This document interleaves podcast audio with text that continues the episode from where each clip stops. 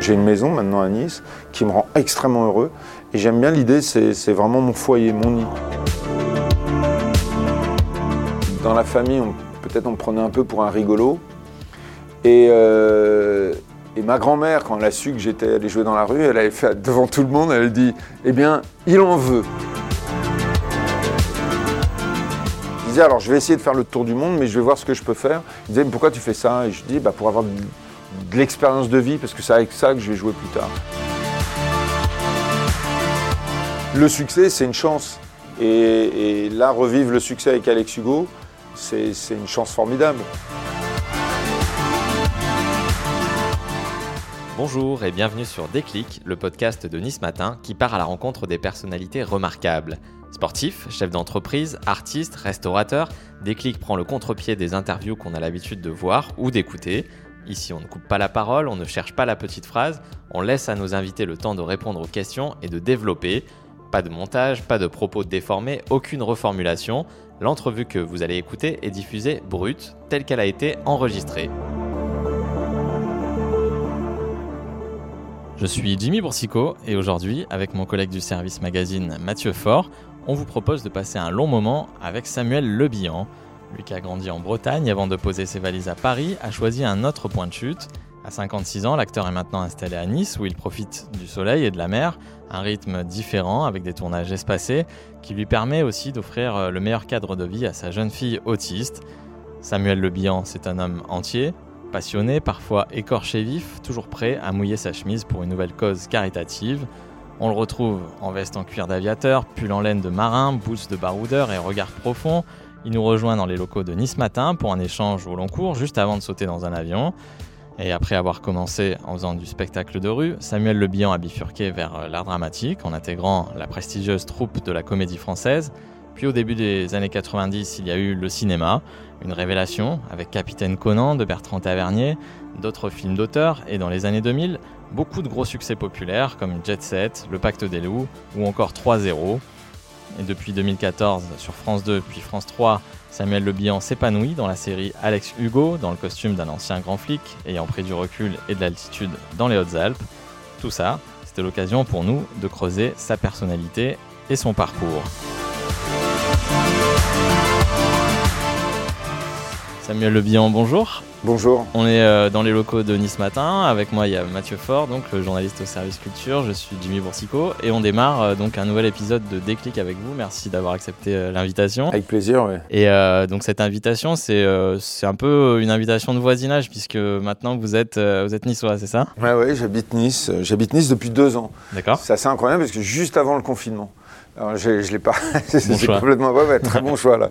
Vraiment time to market comme euh, hmm. ils disent dans le business, mais mais euh, insensé parce que euh, oui, je suis arrivé le 1er novembre, donc c'était quoi 2019. C'est ça, ouais. Et puis et puis février, ça a commencé à, on a appris qu'il y avait une pandémie et après on est arrivé très vite sur le confinement il vaut mieux vivre le confinement à Nice qu'ailleurs. Mais alors, il se trouvait que.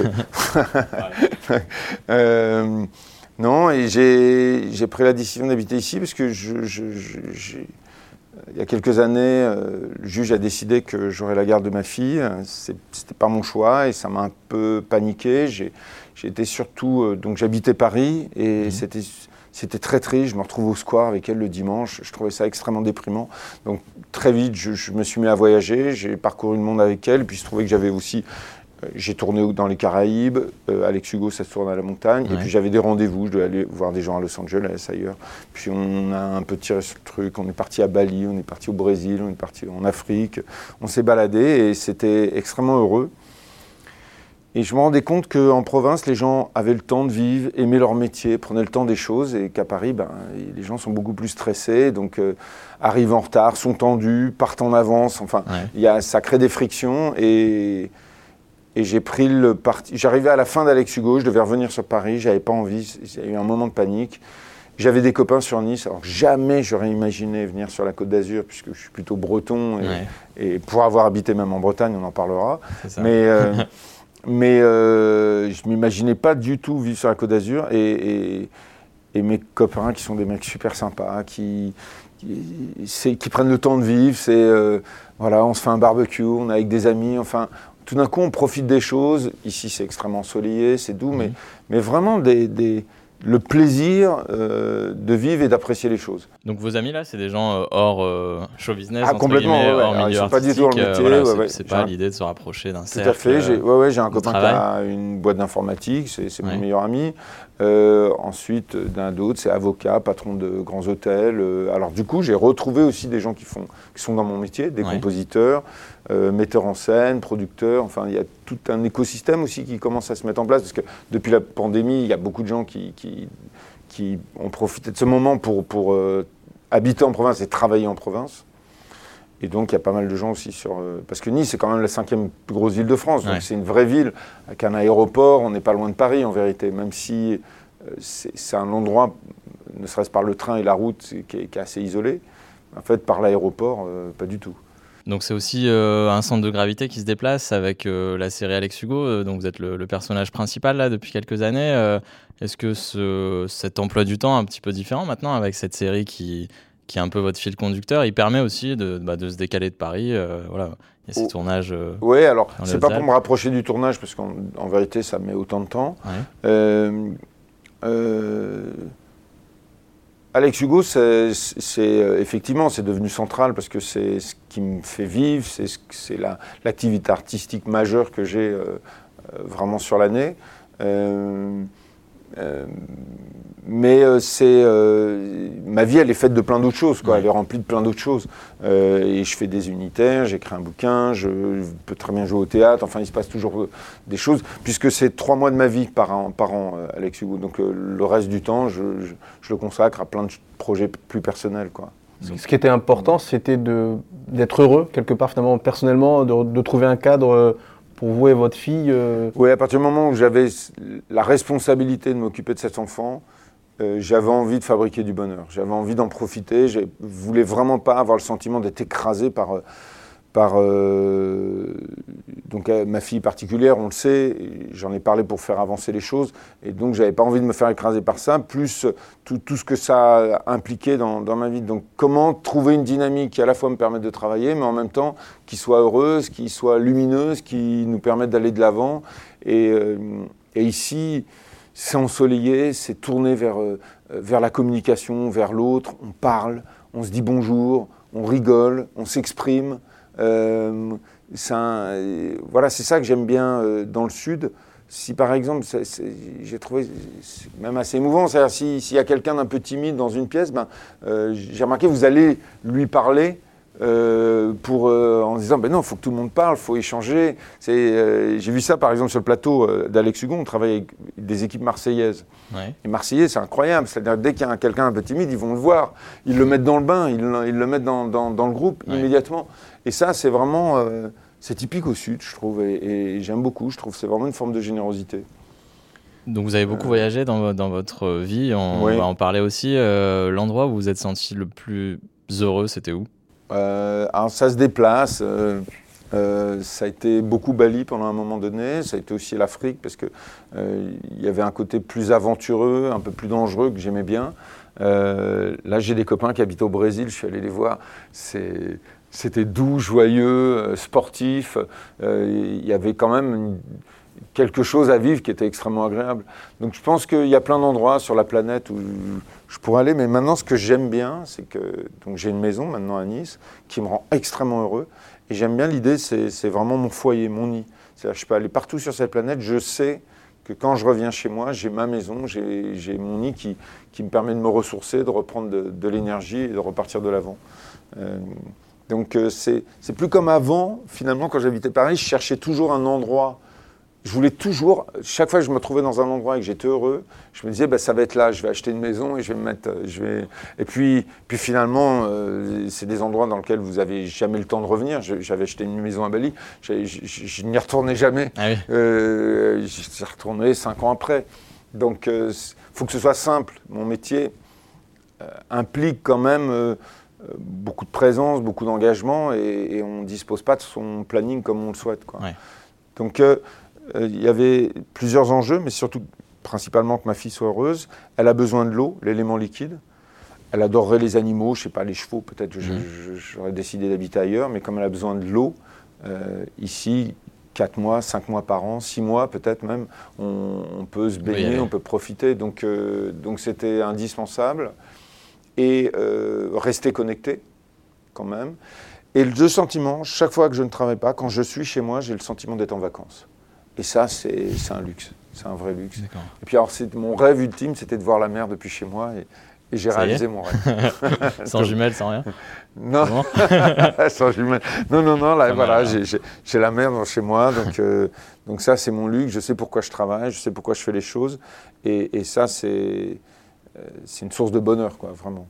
Donc là, le, podcast s'appelle Déclic. Euh, Samuel Le Bihan, est-ce que vous pouvez nous dire il y en a peut-être plusieurs, mais est-ce que vous pouvez nous dire quel a été le, déclic là de, cette vocation Vous nous avez donné euh, un petit tuyau avant qu'on commence là, mais euh, ça nous ramène peut-être à votre adolescence, à la Bretagne. Oui, ça, alors voilà, euh, j'ai grandi en banlieue parisienne. à, mon moment de mon adolescence, mes parents, mon père est breton, donc il s'est dit tiens, on repart en province, on essaye de reconstruire un truc. Ça, a, ça a été compliqué. Il n'a pas trouvé de travail. C'était un moment où il y avait une, une crise en, en France en plus, une crise économique, donc ça a été assez dur, pas pour moi, euh, ni pour ma soeur, parce qu'on l'a vécu comme des ados euh, heureux, euh, mais pour mes parents, c'était plus compliqué. Et, en Bretagne, j'ai rencontré des, profs qui étaient un, peu différents, un peu particuliers. Je vous dis, c'est quand même une particularité de la, la province. On les gens peuvent laisser plus facilement libre cours à leur passion. Et, et donc, j'ai eu des profs qui pouvait. Ah oui, et puis ça a été deux ans, et sur ces deux années, j'ai rencontré des, profs qui étaient extrêmement riches euh, humainement, mhm. euh, de français, d'histoire géo, euh, qui ont su transmettre la passion, la passion d'apprendre, la, curiosité, et particulièrement un prof de français. et là, je ne me rappelle pas le nom, qui, au relais Kéruon, qui se reconnaîtra sûrement, mhm. puisqu'on s'est recroisé depuis, et qui nous obliger chaque mercredi à, dire un poème. au début, on, prend la gare des Michards, on commence à attaquer tous les poèmes, il y en a un tous les, tous les dix pages. Et puis très vite, on, avait fait tous les poèmes du livre, du programme. On a commencé à en écrire, on a commencé à en chercher dans d'autres endroits, on a commencé à prendre des chansons dont on a extrait le texte, on a juste dit le texte. Euh, on a fait des sketchs, mais on était obligé de faire quelque chose. Euh, quand même plutôt lié à la mémoire et lié à l'expression. Mmh. Et, si euh, il fallait quand même faire une vraie proposition artistique, si c'était un peu feignant, on était quand même noté. C'était une note qui, c'était pas une note accessoire. Donc on était obligé de s'engager et ça a créé des choses vraiment formidables. Quoi. Toute la classe devenue très très inventive, très. Euh, et moi, il y a eu un espèce de déclic où je me suis rendu compte que euh, la, la classe attendait mon moment. Attendez euh, ce que j'allais proposer, euh, euh, parce que je trouvais toujours des, je, trouvais toujours des idées un peu originales. Et, et, je me suis dit, tiens, il y a quelque chose qui me plaît là-dedans, qui, qui me permet de m'exprimer. Tout d'un coup, je prends de l'importance. J'avais envie de reconnaissance et je trouvais cette reconnaissance, en tout cas sur ce moment où je montais sur l'estrade, il y avait une estrade, et donc je montais sur scène. Mais c'était pas naturel. Enfin, je veux dire, là, on parle de l'adolescence. Avant ça, l'école, le, regard des autres, c'était pas. Euh, bah, j'étais pas euh, le comique de la cour ou j'étais pas le. C'était pas spontané chez moi. J'avais plus de la timidité. Je suis un peu dyslexique.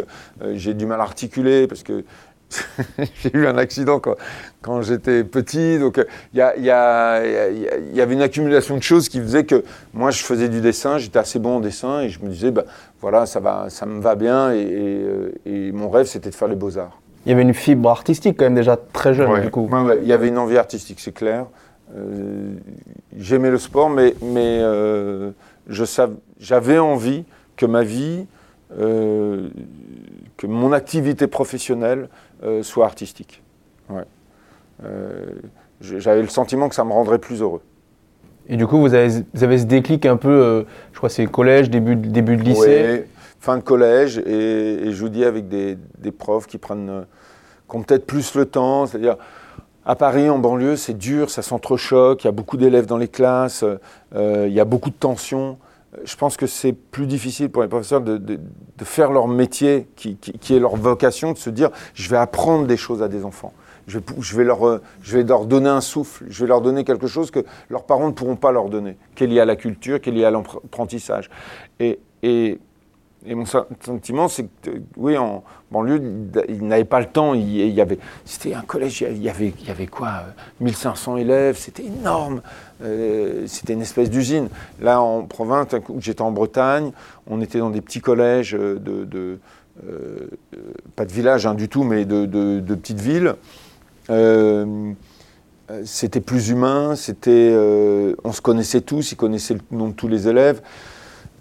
Euh, je pense qu'il y avait, on avait le temps d'apprécier les choses.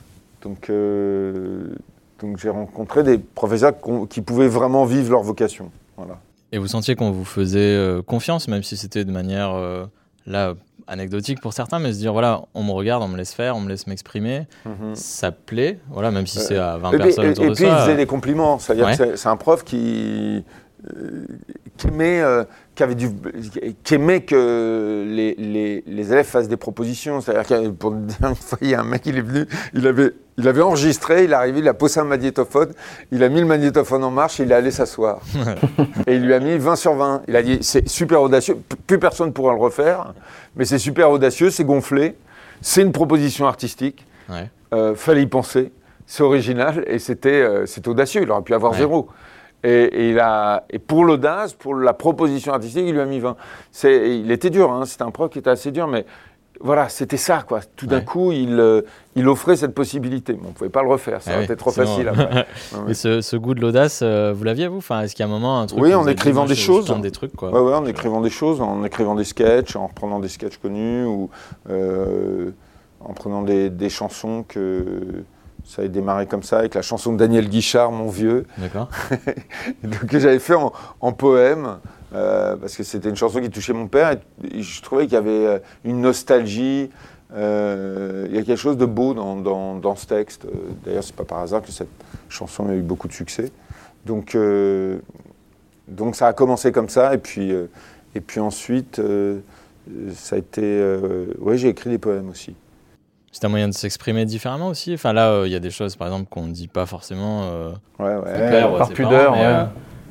Ah ben ça sert à ça, ce métier de comédien. C'est un espèce de masque. Le personnage, c'est un masque, mais ce que vous racontez, c'est vous. C'est vos émotions, c'est ce que vous avez vécu, c'est ce qui... C'est ce qui... Euh, tous les jours, ben, à chaque fois que je joue, alors particulièrement au théâtre, quand on joue tous les soirs, euh, toutes vos émotions de la journée, qu'elles soient heureuses ou malheureuses, euh, sont jetées à travers le texte que je joue le soir. Mmh. Donc il y a le masque du personnage et de la situation, mais l'émotion intérieure, je, revis euh, ce qui m'a bousculé le cœur dans, la journée. Et, dans un film, c'est ce que j'ai pu vivre sur des moments de ma vie. Et, et que je balance sur, sur, certaines scènes qui sont en adéquation avec. Euh, et puis après, je lâche aussi l'affaire parce que ce que j'aime bien, c'est vivre la situation. C'est aussi vivre quelque chose que, que, je ne connais pas, que je n'ai pas vécu dans le corps de quelqu'un d'autre. Mais, mais c'est fait de la matière de ce que j'ai vécu. Et cette, cette matière-là vivante, euh, est-ce qu'elle a toujours été un atout ou il a fallu apprendre à la diriger, à la contrôler, à la, je sais pas, le, c'est, euh, la, canaliser peut-être Oui, oui, oui.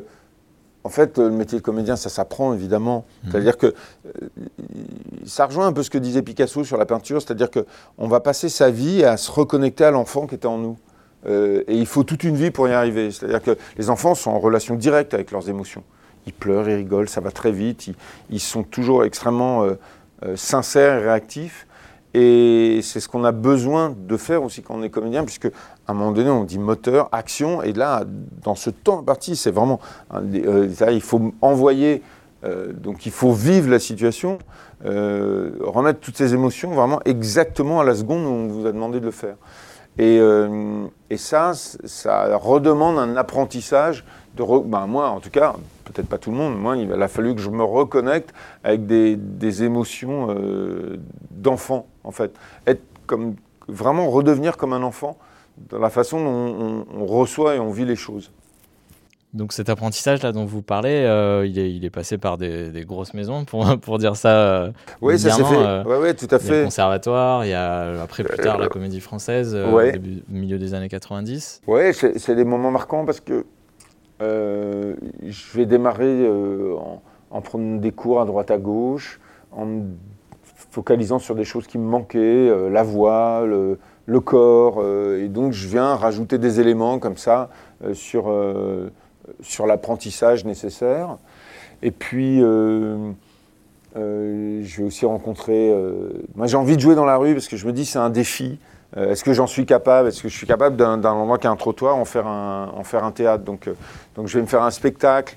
Je, vais me construire un spectacle de, fait de mime, euh, un peu burlesque, que j'ai piqué à des mecs qui faisaient déjà des spectacles. Donc, vous savez, c'est suivre les gens dans la rue et reprendre exactement leurs mouvements. Puis ensuite, j'avais des trucs, c'est-à-dire qu'il y a toujours des pigeons dans les villes et je faisais comme si j'avais un pigeon en laisse. Plus vous vous rapprochez du pigeon, plus il s'éloigne. Et après, vous faites Ouais. comme si vous êtes tiré. Puis, alors, il faut juste être en raccord. Et puis, euh, avec les gens. Et donc, c'était très drôle parce que les gens, ils, se- ils se disaient, tiens, il se passe quelque chose.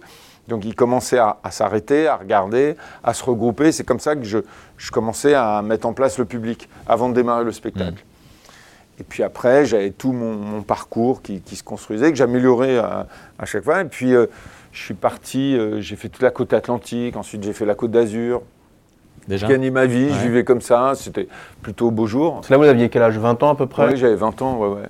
Et, et, euh, euh, ensuite, je suis parti, comme ça marchait bien, je suis parti, euh, j'ai pris le train, je suis allé à Venise, je me suis fait Ouais. plaisir, je suis arrivé à Venise. Alors là, pour le coup, j'avais pas le droit de, de, de jouer, c'était interdit de, de jouer dans, dans la rue dans la rue ouais, à Venise. Donc, euh, c'est- alors, du coup, je me faisais arrêter par les flics. Enfin, c'était assez marrant. Et euh, du coup, je suis parti à Vienne. Et là, gros succès à Vienne, c'était énorme. C'est- c'est- c'était euh, donc, euh, ouais, j'en vivais très bien. et C'était Ouais. euh, assez amusant. C'est comme si c'était tout nouveau pour eux. Ils adoraient ça. Donc, donc c'est- et puis j'avais 20 ans, donc je rencontrais euh, des gens, je me faisais des potes, euh, j'avais des copines. Enfin, c'était une vie de jeune, quoi, Ouais. vraiment. Et, Et vos je- parents, ça les faisait flipper un Ben, peu euh, Ils se disaient quoi euh, Il est parti, il Non, euh, mais non, non. Ils avaient confiance? Oui, oui, Ouais. oui, puis j'ai été assez indépendant, assez jeune. vite. Non, ce qui est marrant, c'est intéressant parce que dans la famille, peut-être on me prenait un peu pour un rigolo. Et, et ma grand-mère, quand elle a su que j'étais allé jouer dans la rue, elle avait fait devant tout le monde, elle a dit Eh bien, il en veut. Et le simple fait qu'elle dise ça, ça a été. euh, D'abord, c'est ma mère qui me l'a dit, ça m'a beaucoup touché. C'est-à-dire qu'on a besoin, quand on fait ces choses-là, on a besoin d'être validé Ouais. par sa famille. C'est super important.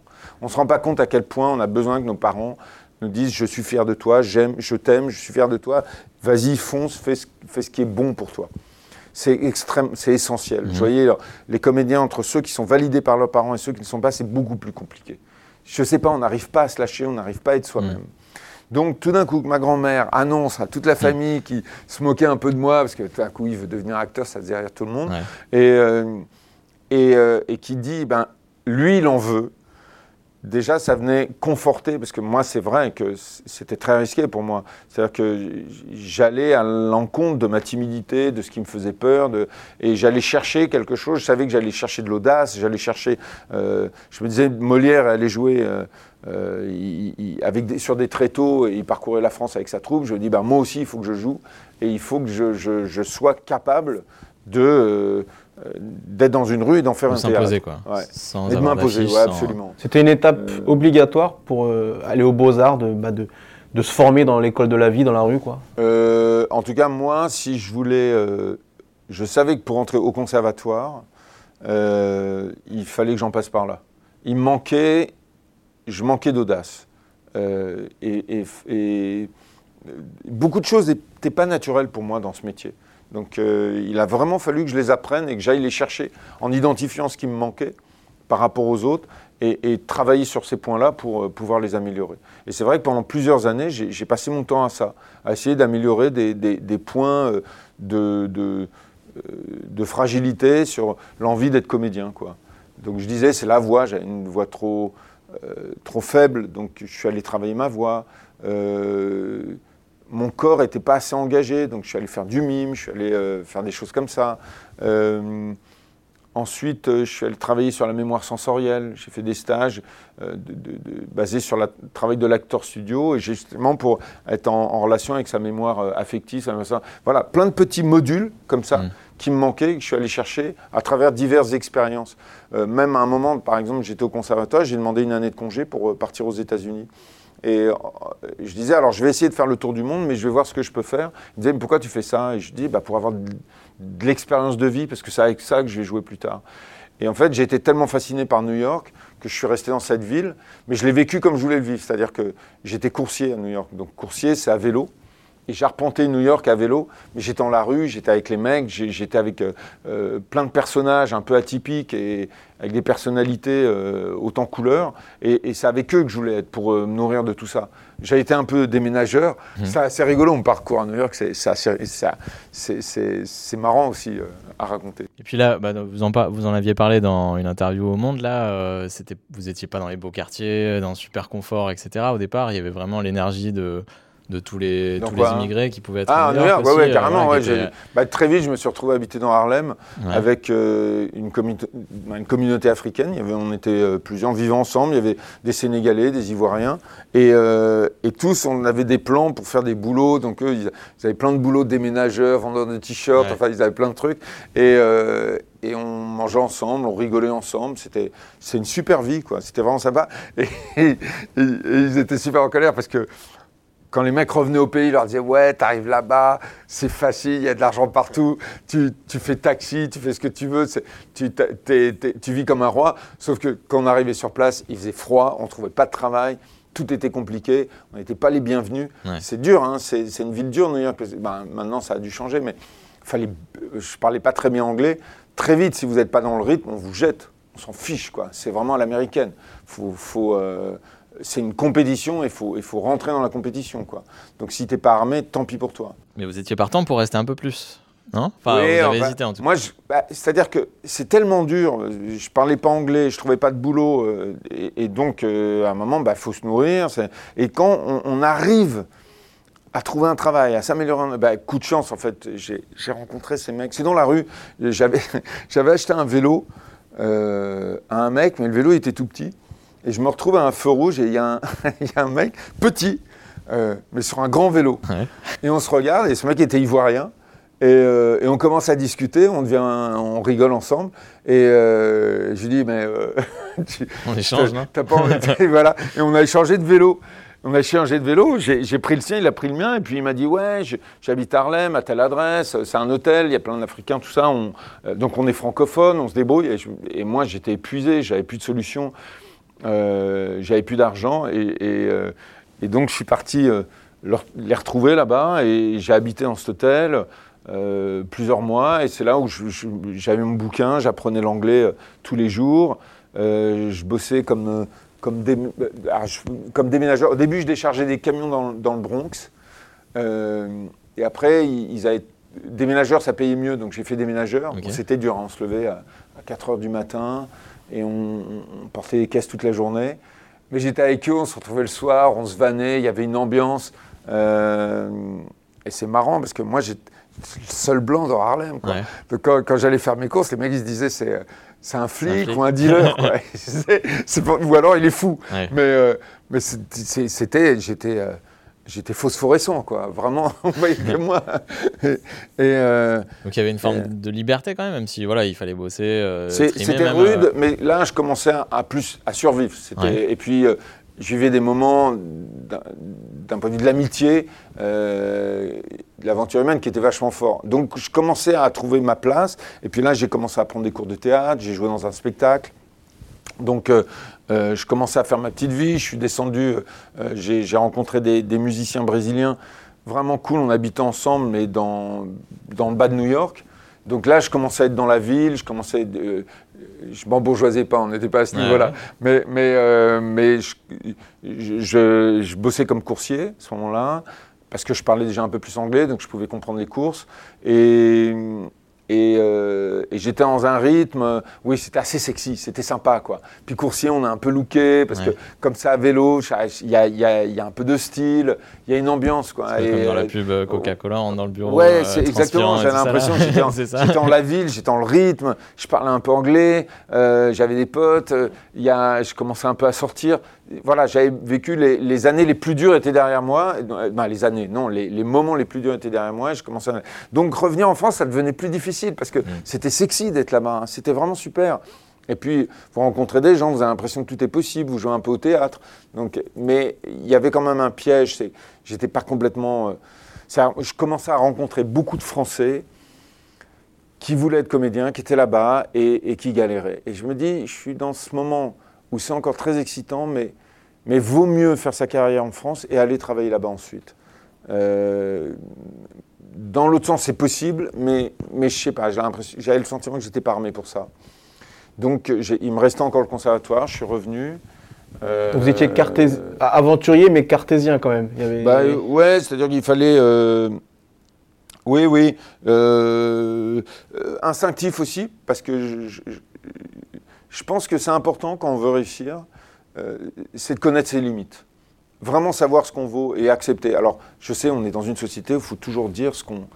toujours être très positif et euh, toujours valoriser ce qu'on fait. Et donc, quand on est un peu objectif, trop objectif, on va vous reprocher d'être négatif. Mais dans le fond, moi, c'est ce qui me permet de construire, d'être objectif sur mes qualités et mes défauts. Et de me dire, là-dessus, j'ai une faiblesse. Donc, soit je peux y travailler et évoluer, soit euh, je vais faire autrement, je vais organiser ma vie autrement. Et c'est pas grave, c'est ça mon niveau.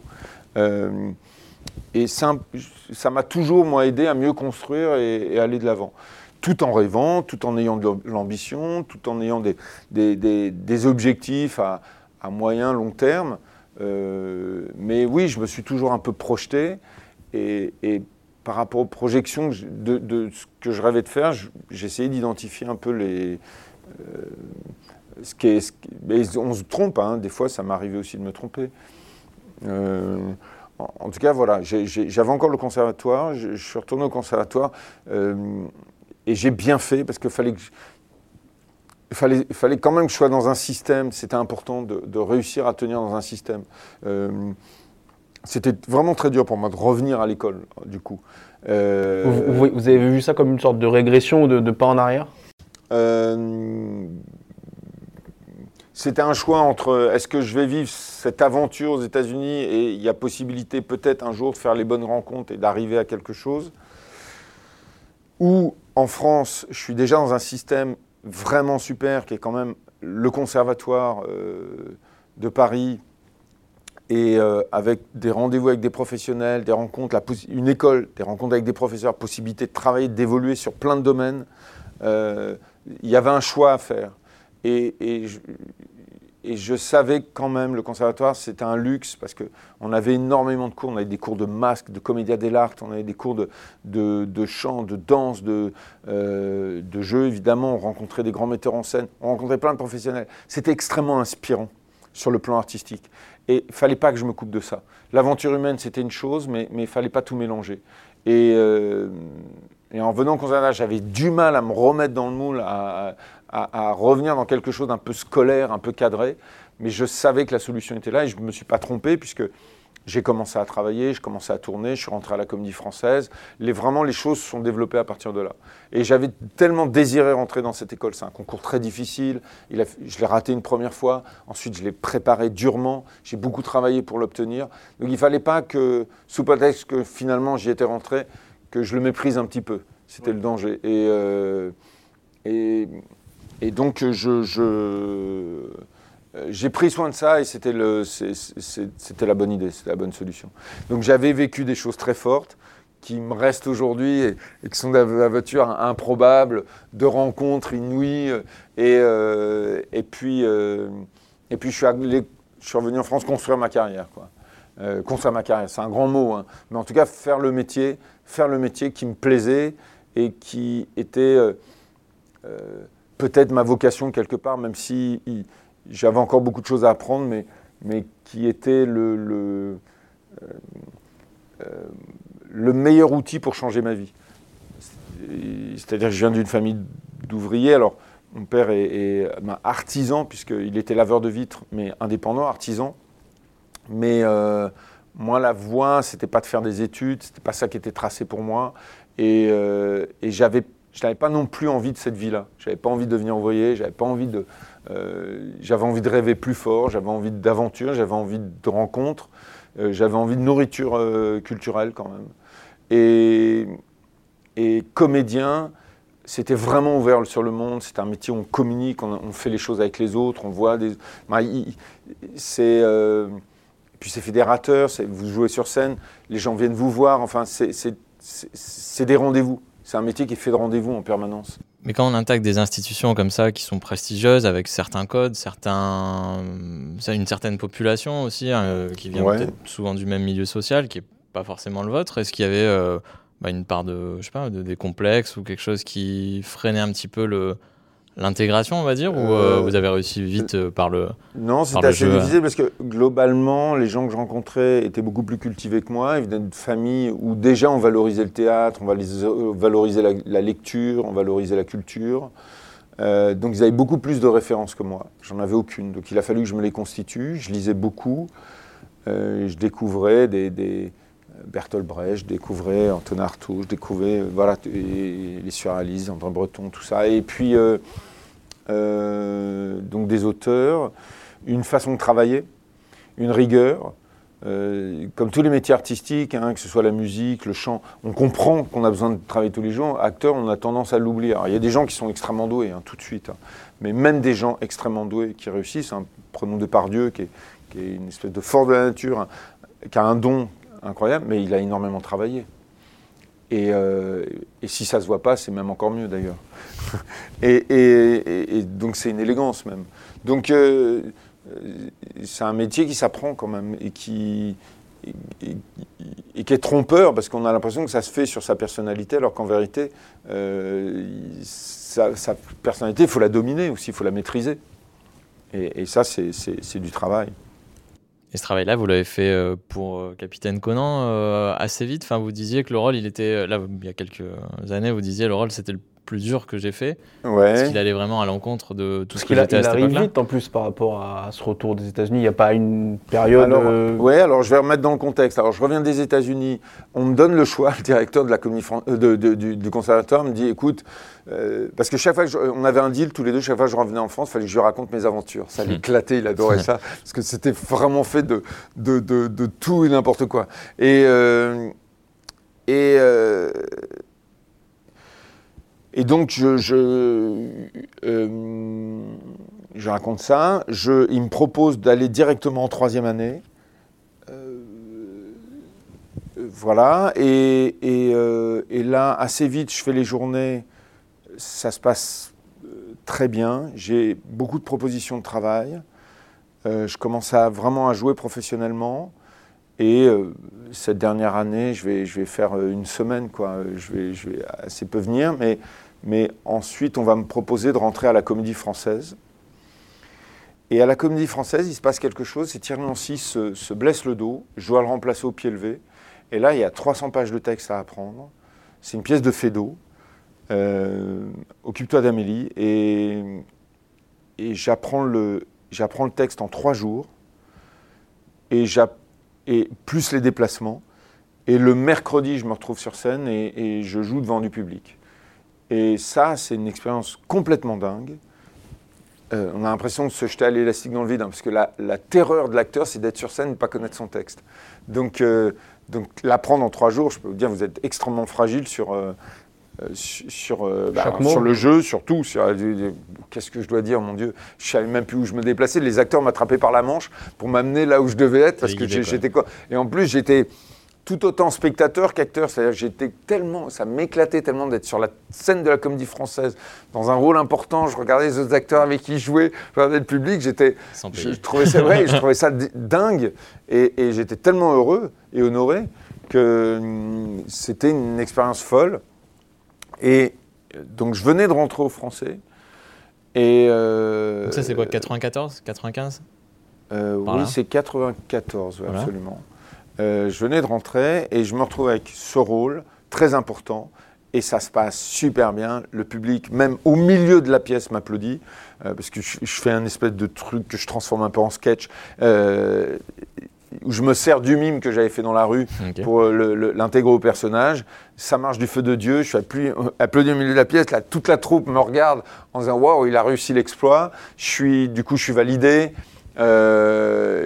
Je, suis, intégré dans la troupe. Euh, artistiquement, émotionnellement.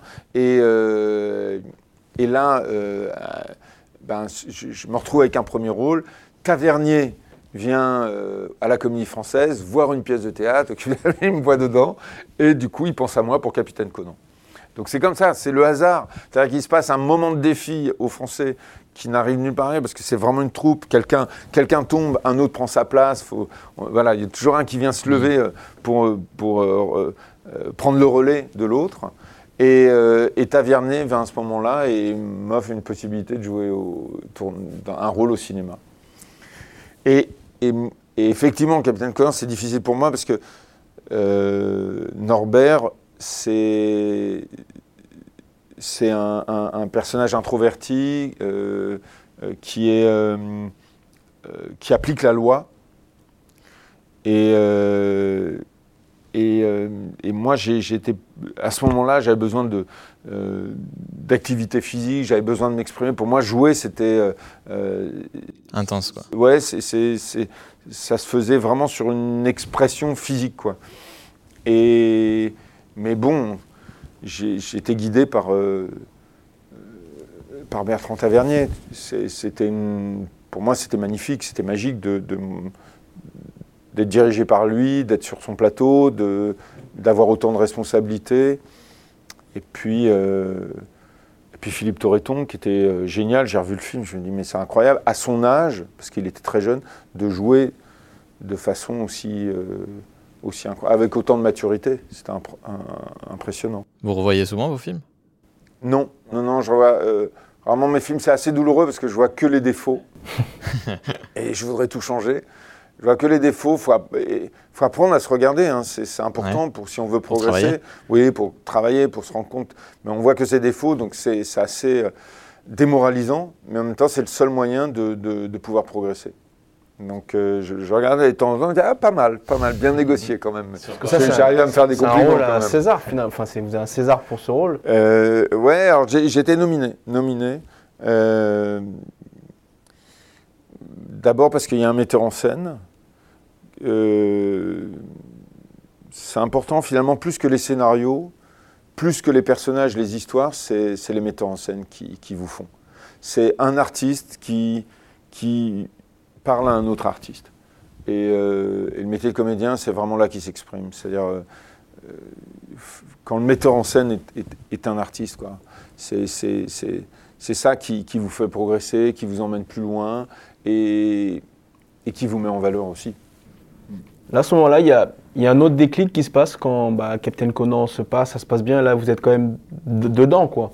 Ou est-ce que vous êtes encore en. Non, je, reviens au, français, j'ai des défis, je dois jouer des pièces. C'est euh, toujours complexe, c'est toujours. Euh, euh, parce que c'est des textes classiques la plupart du temps, donc c'est toujours difficile, ça demande beaucoup de travail. Il y a des enjeux. Non, j'y suis très heureux. J'y suis très heureux parce que cette troupe, c'est des gens qui aiment le jouer, qui aiment le théâtre, qui aiment, les textes. Donc, donc c'est un endroit ludique quand même, vraiment.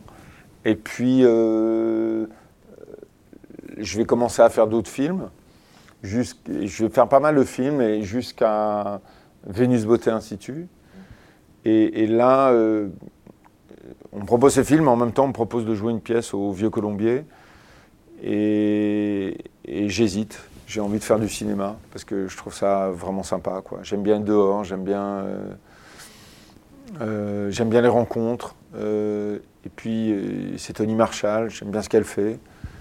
Et puis c'est avec Nathalie Baye. Et donc, donc là, on me demande de choisir. C'est-à-dire, on me demande est-ce que tu donnes, si tu fais ce film, tu dois donner ta démission. Et donc je prends la décision de démissionner et de faire le film.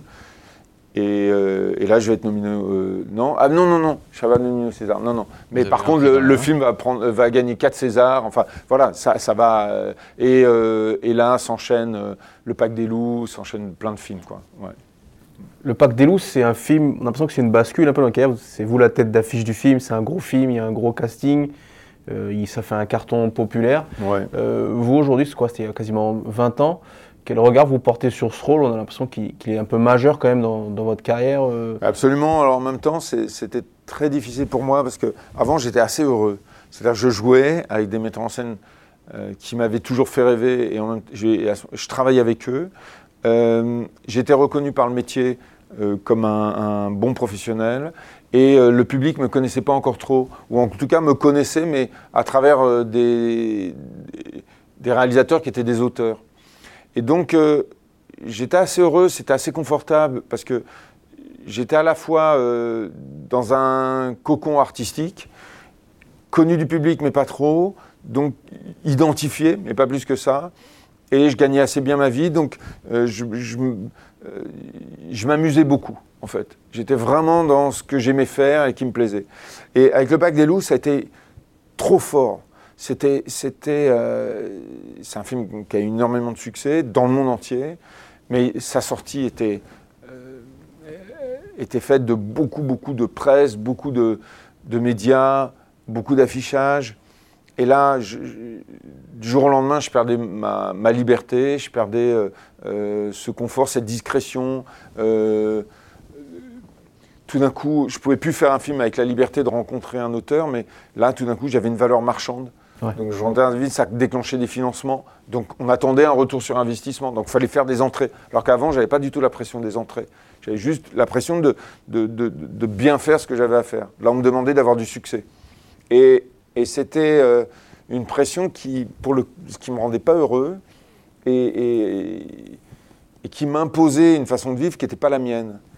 Et je me reconnaissais pas du tout là-dedans. Et, et donc euh, après j'ai du mal, euh, du mal à faire les bons choix, faire les bonnes rencontres. Euh, je, maîtrisais rien du quotidien, de la vie. Tout, était compliqué. J'avais juste envie de, poser les choses, de réfléchir, de prendre le temps de réfléchir et de faire les bons choix. Et, et, j'arrivais pas à faire cette pause. Tout s'enchaînait très très vite. Je maîtrisais rien. Donc voilà, j'étais peut-être pas préparé. C'était trop tôt. Parce que vous tournez beaucoup après le Pacte des loups quand même. Il y a Oui, de- c'est une façon de fuir aussi quelque part. C'est-à-dire, euh, être sur un plateau, c'est une façon de ne pas penser à autre chose, de ne pas être libre pour les autres. On me dit, voilà, bah, désolé, je tourne. Et euh, c'est pratique aussi, c'est commode. Euh, et non, et c'est à ce moment-là, voilà, je perds la liberté, je perds cette relation aussi artistique avec des metteurs en scène. Euh, je vais être dans. euh, il y a, il y a- euh, pourtant, je fais des, des films comme Fureur, tout ça, mais, mais, euh, mais je suis quand même dans, dans un enchaînement de films un peu commerciaux, quoi. Bah, pas commerciaux, c'est-à-dire on, on attend qu'il y ait des entrées. Oui. Et, euh, et, et, et c'est pas mon truc. Euh, Mais est-ce que ça peut être difficile à imaginer ça pour certaines personnes qui connaissent pas la première partie de votre parcours, qui se disent euh, on l'a vu dans Jet Set, on l'a vu dans 3-0, Oui, c'est il ça, doit ouais. s'éclater, euh, peut-être que c'est le cas euh, aussi. euh. Oui, alors qu'avant, je faisais beaucoup de films d'auteurs. J'avais fait un film avec Émilie Deleuze, avec, euh, bah, et, et c'est, euh, et ça me plaisait parce que euh, j'adorais ça en fait. Vraiment, c'était ouais, les, les années heureuses. Quoi. En plus, j'avais rejoué au théâtre, joué un tramway nommé Désir au théâtre. Euh, donc je repassais derrière Brando, il y avait une espèce de défi, ça marchait, euh, les critiques m'avaient validé, donc du coup, tout était assez joyeux et, amusant. Euh, et, je- n'avais aucune pression de, retour sur investissement, si je peux dire. Donc voilà, il y a une bascule avec le Pack des loups, dont je bénéficie encore aujourd'hui, parce que quand même, c'est-à-dire si, si euh, ce film, c'est quand même un, un film qui m'a fait connaître du grand public, et, et, euh, et ça, faut pas le renier, parce que c'est sûrement ce qui m'a permis de faire euh, Alex Hugo plus tard. Mm. C'est parce que euh, on, vous êtes identifié, vous êtes connu, donc euh, ça vous permet aussi de faire d'autres choses. Donc, Vous être une tête de gondole, euh, vous seul, d'un projet. Ouais, j'ai. j'ai, euh, euh, voilà, j'avais perdu un peu euh, mon, ident- bon, mon identité, c'est un grand mot. L'innocence peut-être? Euh, Non, le- plus le euh, mon de- indépendance. J'avais perdu mon indépendance et, et du coup, je n'arrivais pas à faire le métier comme j'aimais le faire.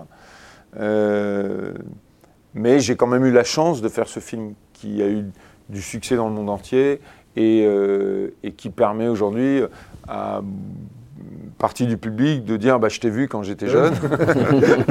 Pour une certaine génération et puis d'autres qui m'ont vu quand, quand le film était sorti au cinéma. Mais c'est quand même une chance de faire un film qui marche qui a du succès. Le succès c'est une chance.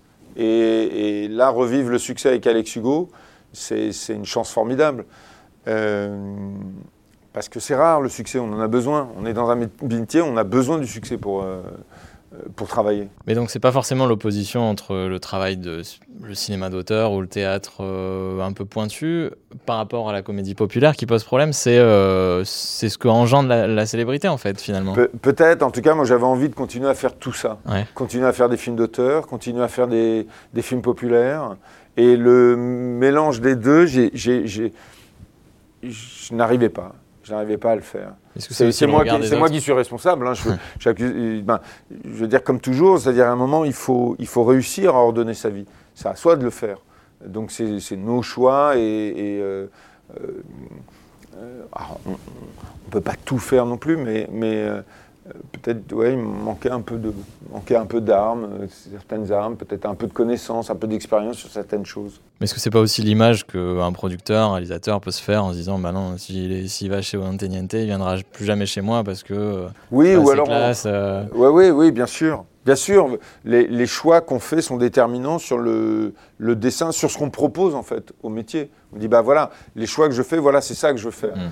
Et il faut faire attention à ces choix parce que euh, ça raconte quelque chose et ça donne des envies ou ça crée aussi des refus.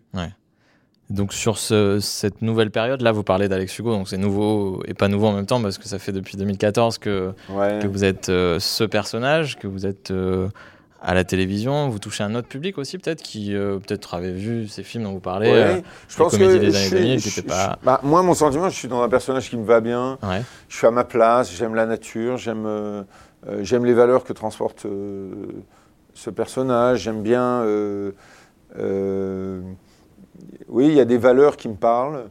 euh, donc je suis en accord avec lui, je le trouve, je le trouve inspirant. Donc, euh, euh, donc je pense que j'ai retrouvé une espèce d'harmonie euh, dans, euh, dans ce qui est fait pour moi avec Alex Hugo.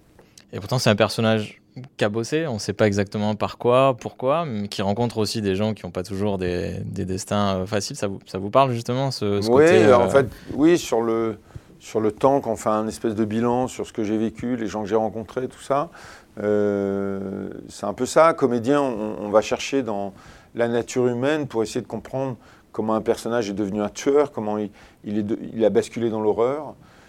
Alex Hugo, c'est quelqu'un qui passe son temps à, regarder l'humanité derrière les, personnes. Qui, ne les juge pas euh, d'un point de vue de la justice, il a sa justice à lui. Et qui est fonction de ses valeurs. Donc, euh, euh, donc il est fait d'énormément d'humanité. Lui-même est blessé, donc il, il, il est dans la montagne pour se soigner, pour s'apaiser. Il a besoin de la solitude pour, pour se reconstruire. Il, est, euh, il arrive à faire une pause que moi, j'arrivais pas à faire. Quoi. Donc euh, euh, je le retrouve, peut-être, j'aime bien la façon dont il, il leur donne sa vie, Mhm. parce qu'il fait quand même des choix qui sont, euh, qui, qui- qui sont assez tranchés. Quoi. Mais, euh, mais on ne sait pas, hein, on ne sait pas s'il fuit ou Ouais. s'il est en quête de quelque chose. On ne connaît pas tout à fait ses blessures, on sait que le mec est cabossé. Euh, après, moi, je me raconte mes choses. hein. Euh, C'est important. Je le nourris, je le le- nourris de, de ce que j'imagine. Ouais. Peut-être pas la même chose que les, les- les auteurs, mais c'est pas grave. Et, et, euh, en tout cas, je l'aime bien. C'est un personnage qui est agréable à accompagner. Il vous a fait du bien, hu- humainement? Ouais, il m'a fait du bien humainement. euh, il m'a permis aussi d'avoir une régularité dans ma vie. C'est agréable. C'est-à-dire que ça tombe aussi avec le moment où on découvre l'autisme chez ma fille. Mm. Et euh, l'autisme, euh, ben, avoir un enfant handicapé, ça coûte cher. C'est un luxe. Et, et donc avoir cette structure dans ma vie, ça m'a beaucoup aidé. Ça m'a permis d'ordonner, d'organiser ma vie. et, et de ne pas être dans l'angoisse de je vais travailler ou pas. Donc, alors un jour, ça va s'arrêter, Alex Hugo, mais, mais je peux te dire, c'est un personnage qui m'aura beaucoup apporté, qui me rend heureux, à la fois sur ce qu'il peut m'inspirer d'un point de vue humain, mais aussi euh, d'un point de vue professionnel, ce qu'il a pu euh, réorchestrer dans ma vie. Et, euh, je lui dois beaucoup. Parce qu'avec ce rythme de tournage, pour la série Alex Hugo, vous avez pu prendre le temps aussi de, devenir romancier. Donc là, vous parliez de l'autisme de votre fille. En 2018, vous sortez Un bonheur que je ne souhaite à personne. On en avait parlé dans, dans Nice Matin, on en avait parlé ensemble. C'est un livre important pour vous, j'imagine pour les, familles aussi. C'est important, oui. Je voulais parler du combat d'une mère. Mmh. Voilà, juste pour resituer pour les, les auditeurs, c'est pas un témoignage, c'est un roman. Donc vous inversez un peu les rôles. C'est une mère de famille euh, qui a un fils. Donc voilà, qui élève seul deux enfants, mm. un adolescent euh, qui est qu'on dit typique, hein, et, euh, et, un plus jeune qui a une dizaine d'années, qui s'appelle César, et qui, et qui est autiste. Et son combat, ça va être de faire en sorte qu'il soit accepté par la société, dans les grandes lignes. C'est-à-dire que son combat va se faire à travers l'école, qu'il soit accepté à l'école.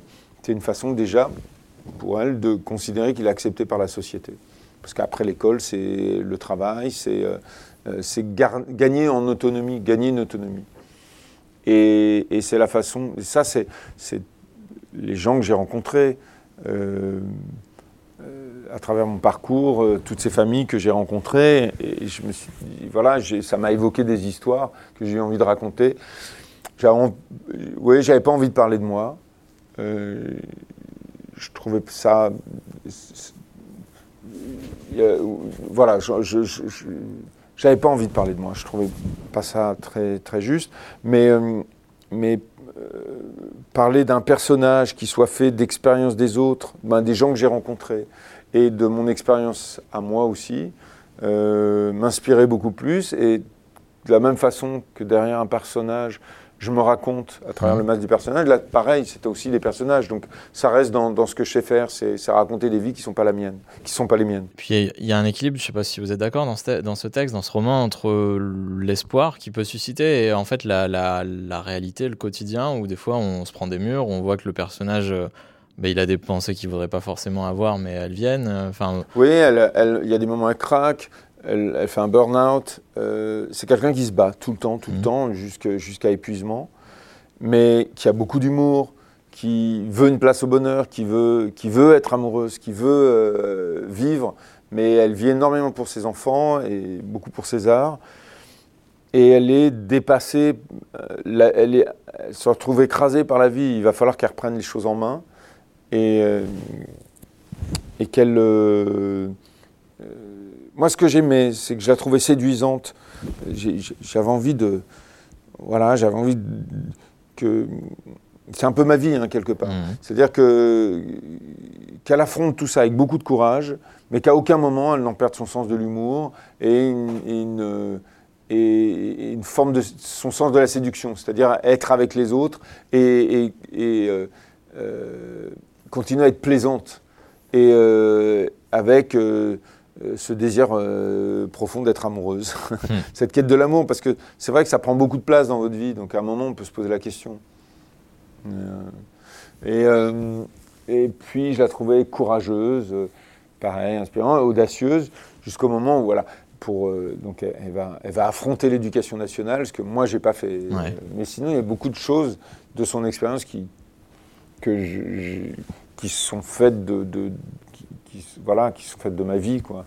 Est-ce que de fait ça recentre un peu tout, enfin la place qu'on accorde à son métier, qu'on aime, à sa passion, mais est-ce que dans le, la photo générale, quand même, on se dit, bah, s'il faut faire une concession, s'il faut garder du temps, visiblement, c'est ce que vous avez fait, euh, je le fais et je me.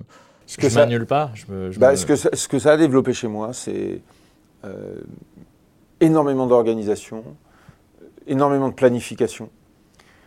Et, ça, c'est. Donc j'ai cessé un peu de vivre au jour le jour. Euh, et de vivre pour moi, là, je vis pour quelqu'un.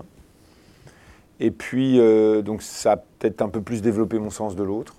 Et puis, euh, et surtout d'être très structuré. Parce que vous avez deux autres enfants aussi enfin, J'ai deux enfants, mais ils font leur vie. mon, fils, il, est grand et, la dernière, elle vit avec sa mère. Donc, donc il y a une fille que j'élève. Mmh. Et, mais non, ça, a complètement conditionné ma vie. Mais j'en tire un bénéfice parce qu'à partir du moment où on est plus organisé, qu'on vit pour quelqu'un d'autre, on développe de la force, de la confiance en soi. Euh, on a aussi la fierté d'être courageux, de ne pas fuir la situation. Euh, on en retire énormément de bénéfices humains quand même. Donc euh, ça, ça vous fait grandir et, ça, ça fait de vous quelqu'un de, plus déterminé et puis qui réussit mieux parce que le fait d'être plus organisé, ça vous amène au succès aussi dans, ce que vous faites, vous mettez des objectifs euh, atteignables et, vous donnez des, espèces de missions personnelles que ben, vous allez jusqu'au bout et vous dites bah, ça c'est fait, puis ainsi de suite. Et, euh, je me rends compte que j'ai beaucoup progressé sur le, plan humain et, même professionnel, ça se passe bien. vous parliez des autres, euh, vous vous intéressez plus aux autres, est-ce que ça a aussi, j'imagine, c'est corrélé Ça a amélioré mon rapport parce que j'étais assez assez brusque, euh, un peu sauvage, un peu renfermé. je crois que j'ai choisi de faire comédien justement pour lutter contre cette nature, mais, j'en ai énormément. J'ai euh, une, sensibilité qui fait que j'ai tendance à me replier sur moi. Et donc, euh, ça, c'était bien pour le dessin, mais, mais pour comédien, c'est pas, pas top. Et, et je manquais un peu de méthode, en fait. Et euh, c'est drôle parce qu'en apprenant, parce que j'apprends des spécialistes comment, euh, pour faire progresser ma fille, il y a des méthodes, des méthodes comportementalistes. C'est des méthodes qui ont été utilisées, qui ont été inventées aux États-Unis pour aider les, jeunes euh, délinquants, les jeunes délinquants à sortir de la délinquance et à revenir dans une sociabilisation, parce qu'ils étaient en rupture avec la société, avec toute forme de, même toute forme d'autorité. et, euh, et il y a un médecin qui a eu le génie de se dire, mais si ça marche sur euh, les adolescents en rupture, pourquoi ça ne marcherait pas avec euh, les autistes? Et il a adapté la méthode, la méthode ABA, et il a adapté la méthode aux enfants autistes et ça a fait des miracles. Et moi, ces méthodes, on me les a apprises. Et ça a fait des miracles sur ma fille.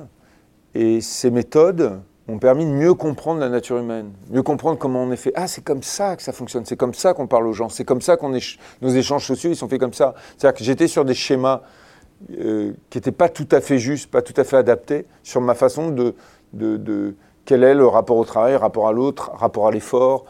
j'étais, j'avais le sentiment d'être dans un combat permanent. C'est-à-dire que comme j'ai voulu changer de, climat social, euh, ça n'a pas été facile. Et il a fallu que je me batte énormément. Et, c'est bien de se battre. On, rentre dans un mode guerrier, on compte pas les heures, on travaille, on refait, on refait jusqu'à épuisement, et puis on progresse. Et, euh, doucement, ben, on rentre au conservatoire, on rentre à la comédie française, on commence à faire du cinéma. Mais c'est bien de se battre, mais, mais en temps de paix, au moment où les choses sont là, que ça marche. Vous, vous restez un espèce de combattant au milieu d'un environnement où tout le monde est en paix, tout le monde est bien c'est Bouddha. Et, vous arrivez en guerrier et j'étais complètement inadapté. Savoir accepter le répit, quoi. Oui, absolument. et il faut savoir le vivre. Et puis, euh, et puis il y a un bonheur derrière ça. Et puis c'est le moment où vous allez progresser, mais différemment. Et il a fallu que je l'apprenne, et c'est ma fille qui me l'a appris. Hmm.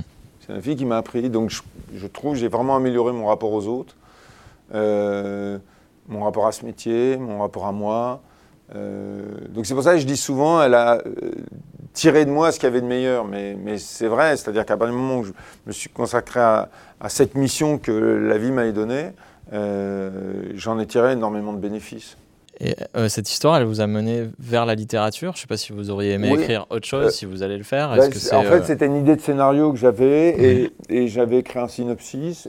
Et j'ai eu, par hasard, j'ai déjeuné avec les gens de Flammarion ils voulaient, euh, au départ, l'idée c'était sur une autre histoire, et, je leur ai fait lire ce que j'avais écrit, ça leur a beaucoup plu. Et ils m'ont dit Banco, on va sur un livre. Et donc, euh, et donc là, j'ai une espèce d'angoisse parce que je leur dis, mais attendez, je ne suis pas écrivain. Ouais. Moi, je- Et puis ils m'ont dit, non, non, balance ce que tu as à balancer. Ça, ça a été le moment le plus difficile. C'était vraiment chargé d'angoisse. J'avais honte de leur faire lire ce que j'écrivais en me disant, parce que Pourtant, vous aviez bossé, vous aviez fait des ateliers d'écriture, etc. oui, oui, ça, mais, c'était mais pas dans cette non, mais quand même, quoi. Euh, Et ils ont trouvé ça pas mal. Ouais. Mais et, doucement, ça s'est construit pas à pas en envoyant. Et puis euh, j'ai été guidé. Tu devrais travailler là-dessus. On aurait besoin de ça. Euh, développe plutôt ça et ainsi de suite. Et, doucement, on, a construit l'histoire comme ça euh, sur une année.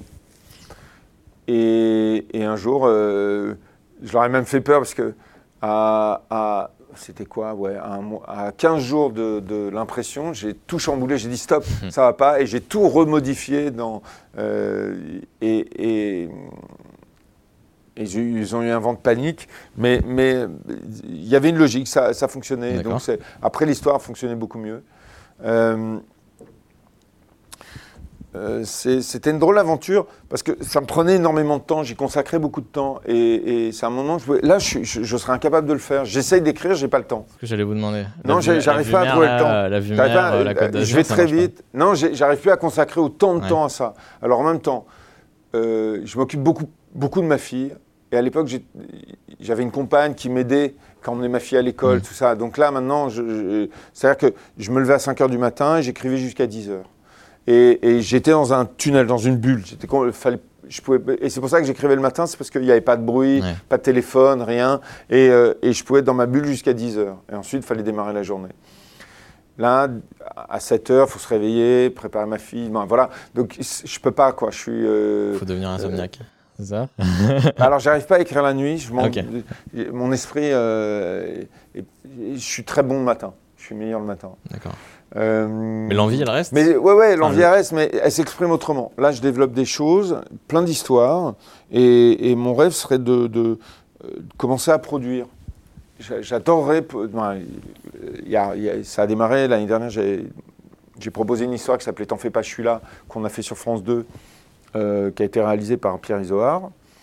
Ça a bien marché. Là, je viens de développer une autre histoire qu'on est en train de, de- donc d'écrire à France Télé. Mais du coup, moi, j'écris le synopsis, mais j'écris pas l'histoire. Ben, j'écris pas le scénario. D'accord. J'adore ça. Euh, et j'adore suivre l'évolution, le développement. euh, et donc, ce serait de suivre d'autres histoires, mais euh, auxquelles je pense et qui plaisent, et donc dans lesquelles je pourrais jouer. Pas forcément le rôle principal, mais, l'envie de produire, c'est ça. C'est vraiment accompagner les artistes, être avec eux, les aider à s'exprimer. En même temps, moi, avoir ma part artistique sur euh, le développement, la construction de l'histoire. Et puis jouer dedans aussi, parce que ça fait partie de la dynamique. Et donc, tout ça, est-ce que ça pourrait passer euh, bah, J'y reviens un petit peu parce que ça fait une heure qu'on est ensemble, donc c'est c'est un beau moment. Euh, on va revenir un petit peu sur la Côte d'Azur. Est-ce que ça pourrait être ici? Est-ce que ce territoire-là, il vous inspire? Énormément. Est-ce qu'il y a des choses. euh, Énormément. En fait, euh, il y a aussi. D'abord, c'est très inspirant. C'est pas par hasard qu'il y a eu beaucoup de peintres qui sont venus ici parce qu'il y a une lumière, cette lumière dorée, qui est vraiment belle, qui font tout est beau et, et ça, c'est, ça donne énormément d'énergie et énormément envie de faire les choses. Et puis, c'est facile aussi d'inviter les gens à travailler. C'est-à-dire que là, j'ai, trouvé la maison de mes rêves. Euh, l'idée, c'est. Il n'y a pas assez de chambres d'amis, donc d'en avoir un peu plus. Et euh, de, de faire des groupes de travail ici. C'est-à-dire que euh, c'est Ok. bah ouais, c'est facile Sympa. de dire aux gens viens sur la Côte d'Azur, je, je suis à Nice, viens, comme ça on ira manger un peu au bord de la mer, on sera bien et, et on va travailler. Ouais. Et tous les gens qui sont venus euh, travailler avec moi ici, ils sont partis extrêmement heureux. On, on est bien pour travailler, c'est un endroit où, où tout d'un coup les, les gens respirent. Donc euh, euh, l'idée c'est que ce soit un pôle de travail.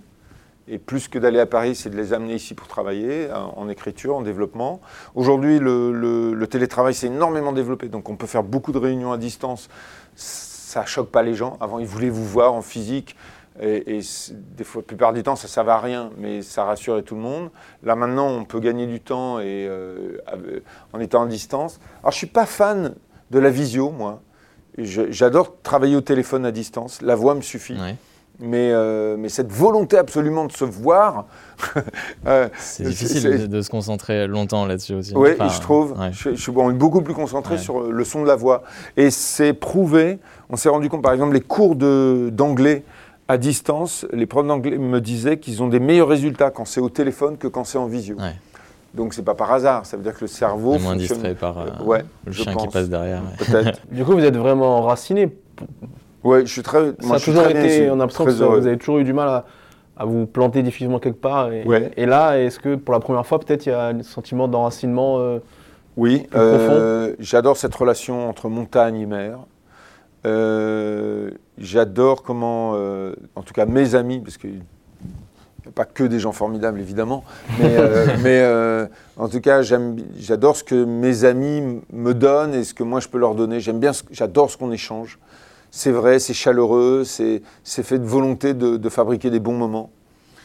Euh, J'adore tout ce que ça peut inspirer. Euh, J'adore le mouvement. Du coup, je fais beaucoup de sport ici. On est dehors. On, a vraiment le sentiment de profiter de la vie. Euh, et puis, c'est aussi un endroit où on peut se poser, prendre le temps de réfléchir, rêver. Euh, c'est un endroit où ma fille est heureuse. Euh, les enfants qui viennent la voir sont heureux. Euh, donc, fabriquer du bonheur, c'est pour moi, c'est une vraie valeur aujourd'hui. Après avoir travaillé tant d'années pour changer de, de classe sociale, pour rentrer dans un milieu artistique qui n'était pas forcément évident. On parlait là à l'instant de comment se comporter en temps de paix. voilà, poser les armes, arrêter d'être dans un état de guerre. Ben, c'était ça aussi, c'était aussi cette volonté-là, c'était de m'apaiser, de profiter des choses et de réfléchir autrement et de se dire, voilà, comment maintenant la suite, comment on va la raconter la suite. Et donc le plaisir du métier que je fais, d'être comédien, envie d'être un peu plus créatif aujourd'hui, maintenant que beaucoup de choses sont en place et que et qu'on est bien, euh, c'est l'envie d'être plus créatif. J'ai écrit, j'ai adapté mon, mon livre, j'en ai fait un scénario. Ce serait le réaliser, mais si c'est pas tout de suite, c'est pas grave. En tout cas, il y a des histoires aujourd'hui qui se font, dans lesquelles je joue, et, et- et donc j'aimerais être producteur pour euh, à participer à l'écriture, participer à la musique, participer euh, au générique, participer à, euh, Ouais, à la mise en scène. Oui, vraiment, et inspirer, donner des idées, faire des propositions, emmener. Je, je sais que les metteurs en scène aiment bien aussi échanger, les confronter. Est-ce qu'ils sont sûrs de leur point de vue Bah, J'aime bien ça. Je l'ai fait avec François Xavier quand de maison, Ouais. euh, puisque c'est moi qui ai produit ses premiers spectacles et, euh, et on a écrit ensemble. Et je l'ai vraiment. euh, C'était drôle. Quand on s'est rencontrés, il me dit où est-ce que tu vas emmener? Je lui dis à l'Olympia. Hmm. Et on est allé à l'Olympia. Facile. L'Olympia. Alors qu'au début, on était, en- on, on était dans une salle de 90 places. Quoi. Ouais. Donc euh, il fallait. euh, lui il plus fallait faire pas de son ce chemin. milieu-là, quoi. Ah non, non, vraiment, ouais, ouais. non, non, c'était une belle rencontre. Hmm. Et on est toujours euh, très amis. hein. Donc euh, c'est une très belle histoire. Donc il y a pas mal de choses qui peuvent, qui peuvent arriver là ces prochaines années. oui, alors en plus, là maintenant, j'écris des histoires sur, qui se passent ici. D'accord. D'abord parce que je trouve que ça se filme très très bien, Ouais. la Côte d'Azur quand même. Et puis je vais être à côté de ma fille, je vais être à côté de, Ouais. de- de- de l'endroit où je vis. Euh, J'ai envie de rentrer chez moi le soir Ouais. aussi des fois. Est-ce que vous allez Euh, essayer de ramener euh, Alex Hugo ici? Pas très loin? J'ai essayé, j'arrête pas, chaque année je leur propose le Mercantour, mais Ouais. ils, ils ont peur de lâcher ce qu'ils maîtrisent. D'accord. Donc les euh, Euh, voilà, ouais, parce qu'ils maîtrisent très aussi, très mais- bien les, le décor environnant, parce qu'il faut loger une équipe, il y a 50 personnes. Faut une multitude de décors différents. Donc c'est vrai qu'on est à Briançon et on peut rayon- rayonner sur euh, la vallée de Serge Chevalier et puis l'Italie. ben, on est au bord de l'Italie et euh, il y a le Queyras. Il y a- vraiment quand même un gros choix de décors, gros gros choix. Et euh, donc c'est plus facile pour eux, je, le comprends. Mais du coup j'écris des histoires qui se passent ici D'accord. et euh, avec l'envie de les faire là. ouais. Donc peut-être un tournage bientôt Ah ouais, ouais, euh, ouais, ouais, vraiment, je, je m'organise pour ça. Ouais. Bah là, je, je suis en train de développer une histoire. J'aimerais que ça se fasse sur Nice. Au pire, si j'arrive pas, on le fera sur Marseille. Parce que c'est plus facile. Il y a- D'accord. il y a, euh, techniquement, c'est plus facile. Mais, euh, mais j'aimerais qu'on le fasse sur Nice. Et, et là, et aussi le développement du- euh, d'une série qui se fera aussi sur le coin. D'accord. Ah oui, j'ai plein d'idées là. Sur le coin, j'en ai vraiment beaucoup. Bon, on est en stand-by. On vous retrouvera peut-être une autre fois pour, euh, Oui, pour alors nous raconter tout ça. non ouais, ouais, ce sera dans Non, deux ans. pas, hein. parce que là, là, on est en train d'écrire. Écrire, ensuite, euh, donc il faut une petite année. Mhm. On se serait ré- tourné, on va dire, euh, décembre-janvier. Ensuite, euh, montage, mixage, re un an. Bon. Donc c'est c'est pour euh, fin 2023. Bon, bah, ça va. Nice Matin est là depuis 1946. Voilà, ouais, on pourra ouais, vous ouais. accompagner. Ni, ni ce matin sera encore là. Bah, Samuel Le Bihan va vous libérer. Vous avez un avion à prendre, on va pas vous le faire bah, rater. je vais Merci. sur Paris. Voilà. Ah, bah, d'accord. Ce qui est dingue, quand même. c'est si, si Paris pouvait. Voilà, j'essaie de ramener Paris à moi, mais ça marche pas toujours. hein. Des fois, il faut aller sur Paris un petit peu. Merci beaucoup, merci Si, Mathieu. merci et on se retrouve donc euh, bientôt merci. pour un nouvel épisode de Déclic. Merci. Merci pour ce moment.